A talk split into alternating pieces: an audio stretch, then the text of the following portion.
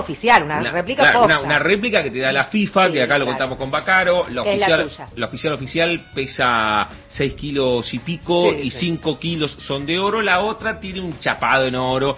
Tres capas. Después, en teoría, en el campo de juego hubo una tercera copa de unos pibes que eran de La Plata. Sí, Ese es tu cuento. Estaban Zárate. en el estadio Sí. y que la bajaron para que se la firmasen Sí, y empezó a girar. y empezaron a dar la vuelta con Los esa. jugadores se sacaban fotos. Y después aparecieron un montón de otras copas muy buenas y que todos aseguran que son la posta porque las tienen los jugadores, o sea, aparecen en festejos de jugadores. Macalister en La Pampa, Exacto. Dibu en Mar del Plata. Bueno. Eliana Pantano está en línea, fabricó la réplica de la Copa del Mundo junto a cuatro familiares y dos amigos en tu- su taller del barrio bonaerense de Lavallol y parece ser que estas copas están teniendo una demanda tremenda. Eliana, ¿estás ahí? Hola, buenas tardes chicos, ¿cómo están? ¿Cómo te va? Bien, muy bien, gracias por, por el contacto. ¿Hoy te puedo llamar la fabricante de copas número uno de la Argentina? No, no, no, no para tanto, no exageremos. ¿Quién te ha encargado copas eh, réplica de la Copa del Mundo? Eh, primero, déjeme aclarar de que, bueno, lo hacemos hace casi 20 años ese trabajo. eh, y bueno, previamente tuvimos, tuvimos encargues eh, ex campeones, el más importante de todos eh, en su momento eh, que pudimos entregárselo en vida fue Maradona.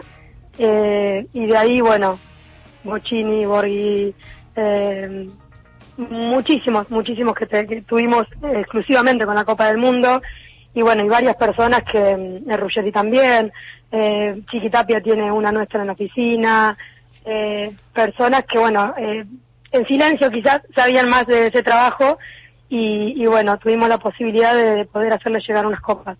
O sea, ¿y por qué de repente to- tomaron tanta tanta fama ustedes, Eliana? Porque me decís, en el círculo del ambiente del fútbol ya un poco eran conocidos y la gente del fútbol sabía que se las encargaban a ustedes porque Así salían bárbaros. Pero digo, ¿qué pasó que este año han tomado tanta tanta fama, tan tanto conocimiento a nivel más popular?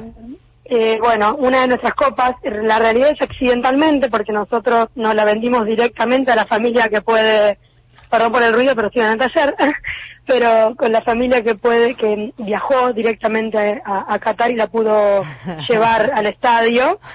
Eh, nosotros se la vendimos a un cliente nuestro que tiene un comercio en la ciudad de Moreno y esta persona se la vendió a una familia de La Plata y bueno, fue la que viajaron, yo tenía entendido, o sea, estaba en conocimiento que dos copas nuestras, al menos en forma eh, confirmada prácticamente, eh, que copas nuestras estaban en Qatar, sí, porque mi cliente me dijo, la familia viajó el 16, 18. si no- Increíble, que una familia Eh. se tome el laburo de encargar una copa réplica de la del mundo y se la lleve en la valija con todo lo que implica a Qatar es una Sí. gloria ya. Sí, pero acá además el que nos cuenta que no fue venta directa, sino No, que claro, esta familia de La. Plata se la, se la compró compra a un comerciante. Impresionante. Exactamente. Genial, genial, genial. Exactamente, fue así. O sea, sabía que también había otra copa.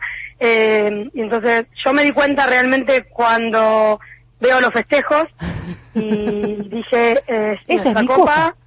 Y nos empezamos a mirar con mi marido. Mi cuñado, que es periodista deportivo, Fernando, me, me lo vimos en la casa de él, me decía, no, Eli, no puede ser. Decía, periodista deportivo encima. Y obviamente que me lo discutía porque es una cuestión lógica su discusión.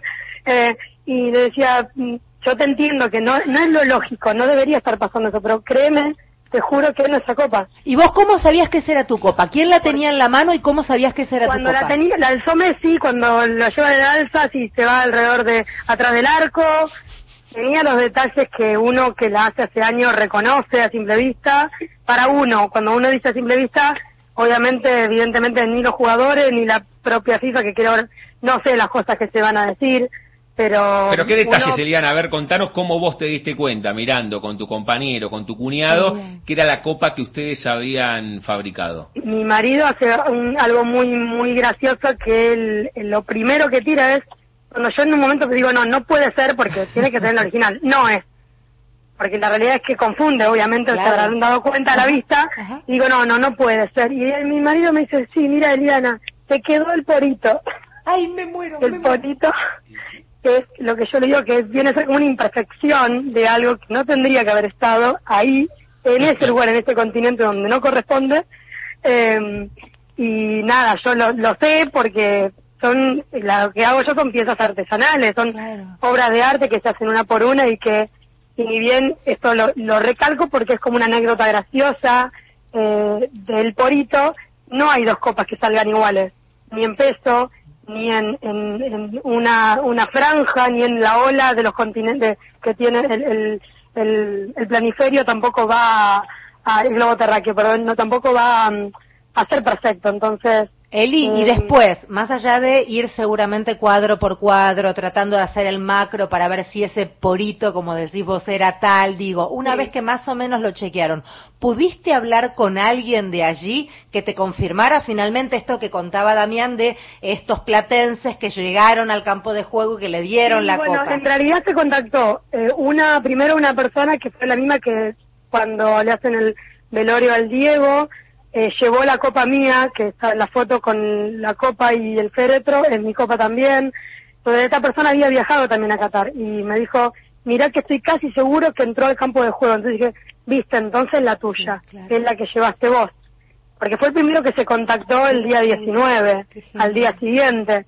Pero después mi cliente de Moreno, uno de los tantos clientes que teníamos, me dice, me confirma la familia que pudo hacer entrar la copa al campo de juego. Entonces ahí yo tenía dos posibilidades, las mismas dudas que tenía seguían estando, pero bueno, la verdad que esta semana fue que empezó, empezó a viralizar y esta familia empezó a contar la historia y la confirmación eh, y están los videos en donde a mí me, eh, me habían mandado un video de una persona que estaba en la tribuna donde dice, mira, engancho cuando la familia de Paredes devuelve la copa y en esa en ese em, plano del video se ve que está esta familia de La Plata, así que ahí donde confirmo digo, bueno, sí, es la que vendió mi cliente de Moreno. Pero además ustedes, Eliana, imagino que tienen un registro de copas, no es que lo que vos marcabas, hasta el mismo Diego te compró una copa, entonces conocen el recorrido casi de sí, cada la realidad es que conocemos todo porque no deja de ser un trabajo muy artesanal y familiar, como, como bien anunciaron el principio, entonces las tratamos como un hijo, o sea, todas las copas pasan por nuestras manos, eh, se pulen, se, se hace un trabajo muy exhaustivo en cada pieza y sabemos para quién va y las que entregamos somos nosotros. Claro. A cada persona. A, ver, preguntas, preguntas que puedas contestar. ¿Cuánto sale? ¿Cuál es el costo hoy por hoy de una de estas copas? Eh, hoy entregué copas que eh, hay clientes que las encargaron ya de octubre, ya antes del mundial, noviembre, y hoy pagaron 70. Sí, 70 o sea, las encargaron a un precio y en octubre tenemos otros costos. Yo siempre digo que es un, un costo que queda abierto sí a, a modificación justamente por, lo que por el tiempo que corre, por los productos, que yo trabajo con productos que lástima eh, tengo que abonarlos en dólares. Bueno, eh, eso, ¿de qué materiales, de qué material es la copa? Eh, la copa que yo hago es de resina epoxi, eso es un producto que también son importados. Eh, trabajo con cuarzo, el cuarzo tiene un proceso que también es caro que se manda eh, a molir, eh, a moler todo, perdón, entonces me queda como un polvo, esos polvos se usan también hasta para el pulido de la pieza. Es un proceso que es, es muy nuestro también, pero bueno, uno de los, de los tantos materiales es fundamental, es de la resina epoxi con cuarzo, metal, porque tiene ejes metálicos para, para darle estabilidad, dureza. Eliana, Jorge Bacaro te saluda. ¿Y el recubrimiento es, es, oro?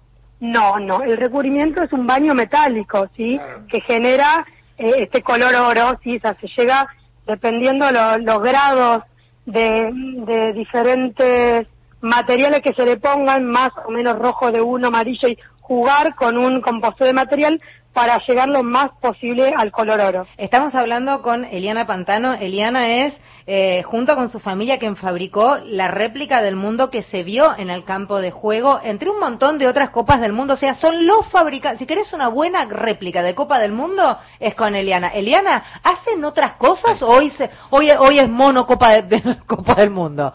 Hoy prácticamente estamos con la Copa del Mundo porque no no podemos dar abasto, pero sí trabajábamos con otros productos eh, más este, artesanales también, pero hoy estamos abocados a lo que es esto porque también cabe aclarar de que siempre nos manejamos de la misma manera.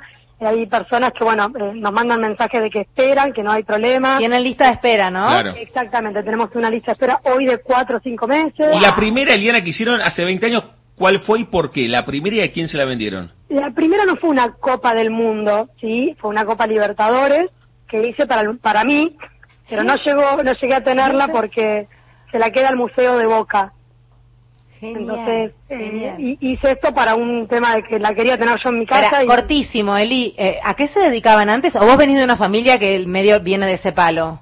Ven, viene de ese palo. Mi ah. papá en el 78 hizo el primer acuario en la República Argentina. En el año 68 ah. hizo, cuando estaba en la ciudad deportiva de Boca Juniors. Hizo un acuario que era un pez gigante de 25 metros que las personas entraban por la boca, salían por la cola. Genial. Eh, todo muy loco de resina, ahí viene la resina, me dicen que nací con un chupete de resina. Eh, así que bueno, y hacíamos con la familia en conjunto, años 90 y pico, eh, así medio rápido, los carromatos de las comparsas de, del litoral. vienen de ahí. Eli, un placer enorme. Los felicito a vos y a tu familia. Es lindo que a una empresa argentina le esté yendo tan, pero tan bien. Eh, felicitaciones. Beso enorme. Muchas gracias. Gracias por el contacto y saludos para todos.